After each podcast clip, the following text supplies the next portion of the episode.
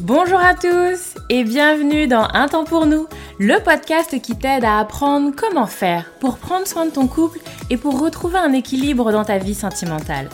Moi c'est Lucie, je suis thérapeute de couple et avec ce podcast j'ai vraiment envie de dépoussiérer les croyances qu'on a autour des relations sentimentales.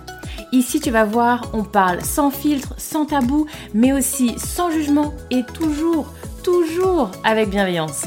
Donc, retrouve-moi sur ce podcast toutes les semaines si c'est compliqué dans ton couple ou si ça va, mais que tu as envie de l'entretenir et de le booster un peu. Dans tous les cas, tu es au bon endroit, alors installe-toi, on est parti.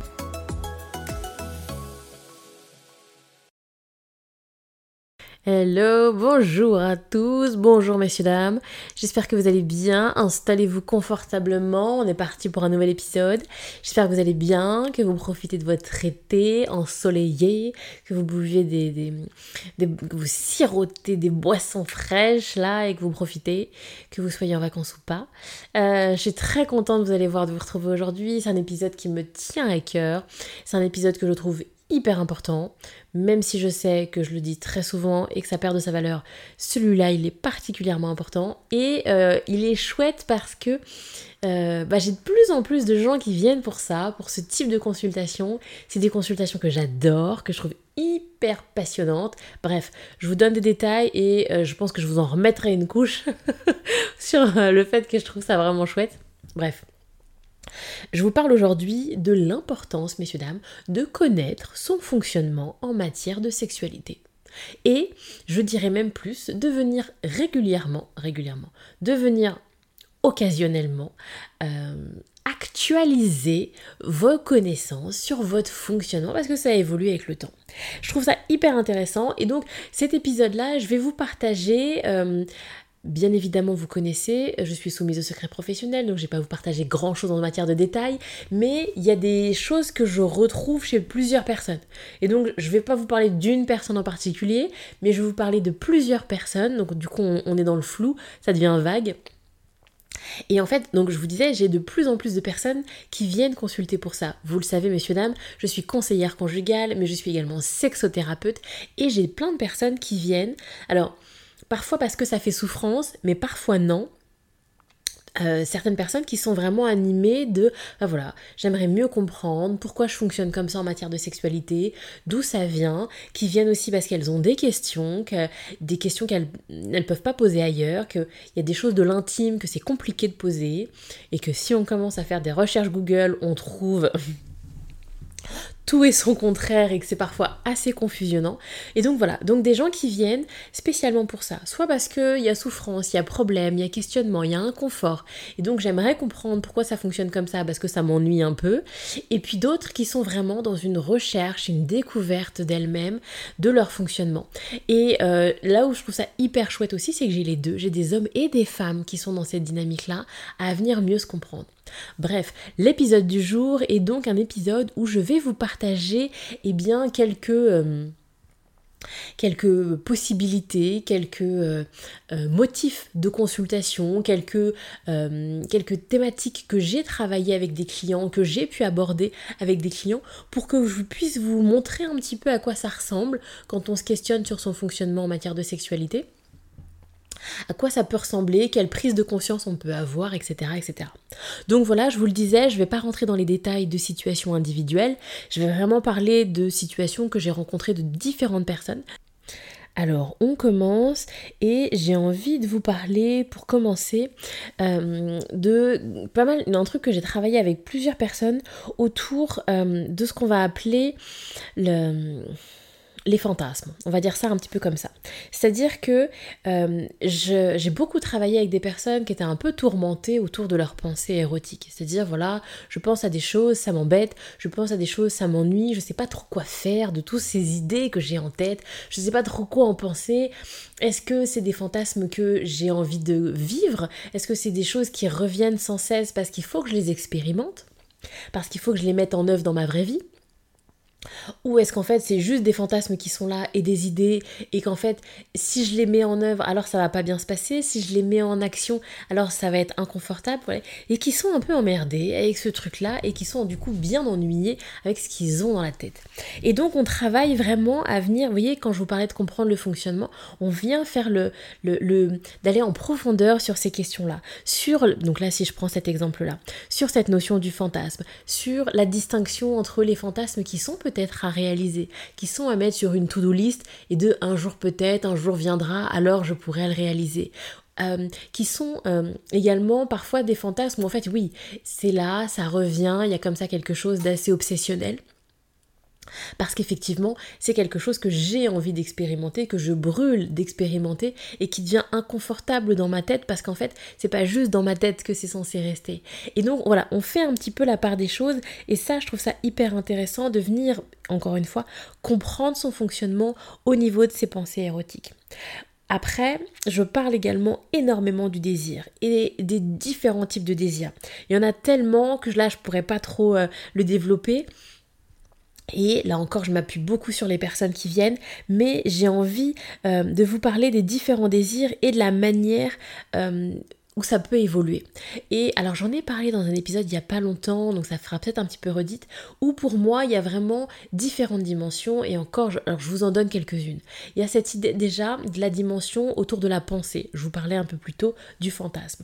Et là on est sur du désir qui vont être juste, vous voyez cette pensée érotique qui fait du bien, Typiquement, quelque chose, je vois quelque chose dans la rue, ou chez moi, euh, mon partenaire, ma partenaire, hein, peu importe, qui est là, qui, euh, qui marche nu, ou que je vois un petit peu se déshabiller, ou ça peut être également un regard, quelque chose, bref, ou parfois même une pensée qui vient du néant, peu importe. On est sur cette idée de la pensée érotique, juste là, qui fait du bien, qui est là, qui reste un petit peu dans l'air.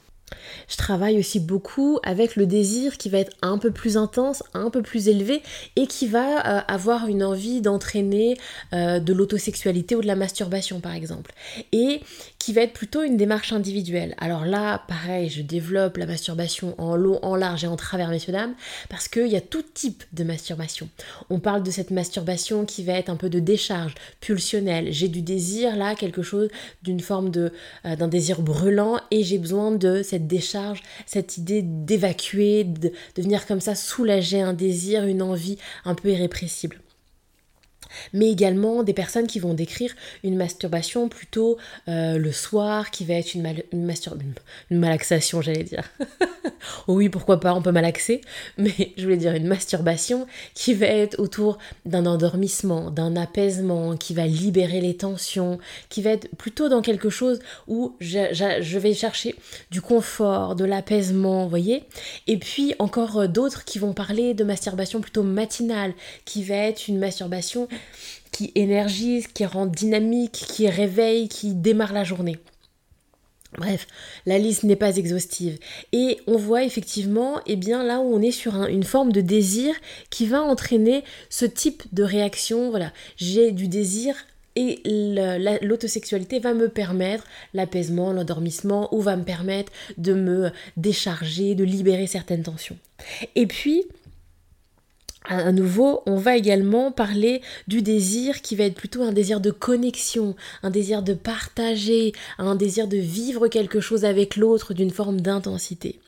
Et qui est encore une autre forme de désir. Et j'attire votre attention parce que souvent ce désir-là, il y a besoin pour cette sexualité, souvent les personnes vont décrire j'ai besoin euh, d'être dans de bonnes dispositions. J'ai besoin de me sentir apaisée, de me sentir bien dans ma relation avec l'autre pour ce type de sexualité-là. Ce qu'on ne retrouve pas forcément dans euh, l'autosexualité et la masturbation. Typiquement, si je suis sur une masturbation pour m'endormir, pour m'apaiser, bah justement, si j'ai passé une mauvaise journée, si c'est compliqué, alors d'autant mieux plus, c'est ce dont je vais avoir besoin. Alors que des personnes vont vous dire, si j'ai passé une mauvaise journée, si je suis extrêmement fatiguée, alors j'ai pas l'énergie, j'ai pas la bonne disposition pour de la sexualité avec quelqu'un. Parce que dans la sexualité de connexion et de partage, alors il faut que je donne, alors il faut que je, je, puisse recevoir, alors il faut que je sois concentrée, alors il faut que je sois attentive, attentif, il faut que je sois généreux, il faut que je, je puisse donner, etc. Et ça, ça me coûte. Et ça, ça, ça a besoin que j'ai une forme d'énergie. Il faut que j'ai un minimum d'espace mental pour mettre en œuvre tout ça. Ce qu'on ne retrouve pas dans euh, juste les pensées érotiques et ce qu'on ne retrouve pas non plus parfois dans l'autosexualité. Et donc, c'est là où je trouve ça hyper intéressant. Et alors, je vous ai pas parlé aussi d'une autre dimension que j'ai abordée aussi à plusieurs reprises il y a pas longtemps, où même dans euh, la masturbation, l'autosexualité, il peut y avoir également cette dimension euh, d'une sexualité de connexion et d'intensité avec soi-même. Ça va être plutôt de la masturbation très ancrée sur une recherche de sensations, sur une recherche de plaisir, de jouissance intense, importante en fait, qui n'est pas la même chose qu'une masturbation qui va être plus rapide, mécanique, qui vont euh, juste permettre d'être efficace pour que euh, bah, je, je, cette décharge un petit peu, ou cet endormissement, ou cet apaisement. Vous voyez Qui a encore une autre dimension. Bref, on voit que c'est hyper riche. Donc, c'est là où je trouve hyper intéressant de, encore une fois, connaître, là je vous ai donné un petit peu quelques infos sur le désir, tout ça, et à chaque fois, lors de mes consultations, eh bien, on vient essayer de comprendre comment ça marche chez vous, comment ça fonctionne maintenant, parce que peut-être que ça fonctionnait différemment avant.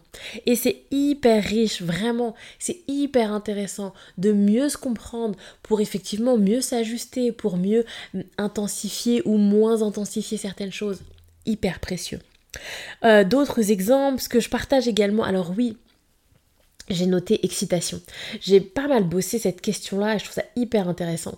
La question de l'excitation où effectivement euh, j'ai tout un travail avec les clients autour de qu'est-ce qui m'excite. Qu'est-ce qui m'excite, qu'est-ce qui m'excite un peu, qu'est-ce qui m'excite énormément.